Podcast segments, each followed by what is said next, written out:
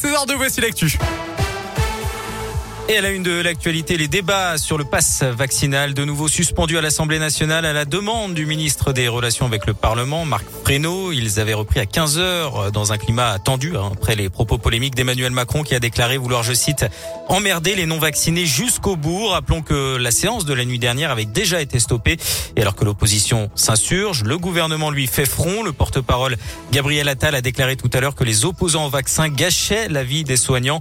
De son côté, Jean Castex a assuré devant les sénateurs que les propos d'Emmanuel Macron reflètent l'avis de la majorité des Français. Le Premier ministre doit d'ailleurs se rendre devant l'Assemblée nationale vers 16h15, ce que réclame à l'opposition depuis hier soir pour avoir des explications. Jean Castex qui déplore le retard dans l'examen du projet de passe vaccinal qu'il considère comme un outil majeur dans la lutte contre la pandémie. Concernant le virus, il semblerait que le variant Omicron soit deux à trois fois moins sévère que le variant Delta, selon Gabriel Attal. Il provoquerait moins de cas graves que redoutés. Il évoque également une augmentation supersonique des contaminations qui devrait se poursuivre ces prochaines semaines.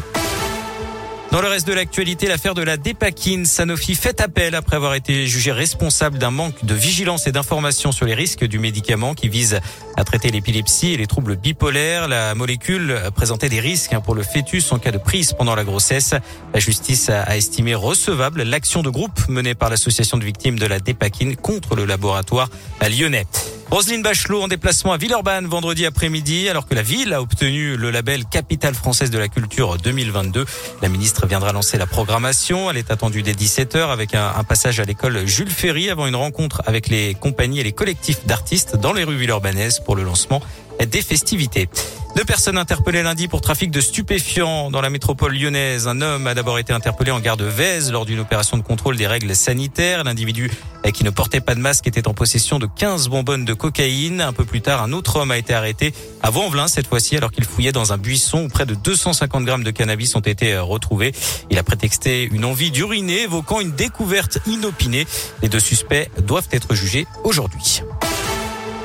En sport et en foot, l'OL n'abdique pas. Le club se dit très en colère par rapport à la jauge de 5000 spectateurs dans les stades. Le manager euh, du stade lyonnais, Xavier Pierrot, dénonce des incohérences et réclame une dérogation pour le match OL-PSG de dimanche soir avec une jauge de 20 000 spectateurs pour ne pas avoir à trier euh, parmi ses abonnés. Et puis en cyclisme, la 80e édition du Paris-Nice qui passera bien par notre région.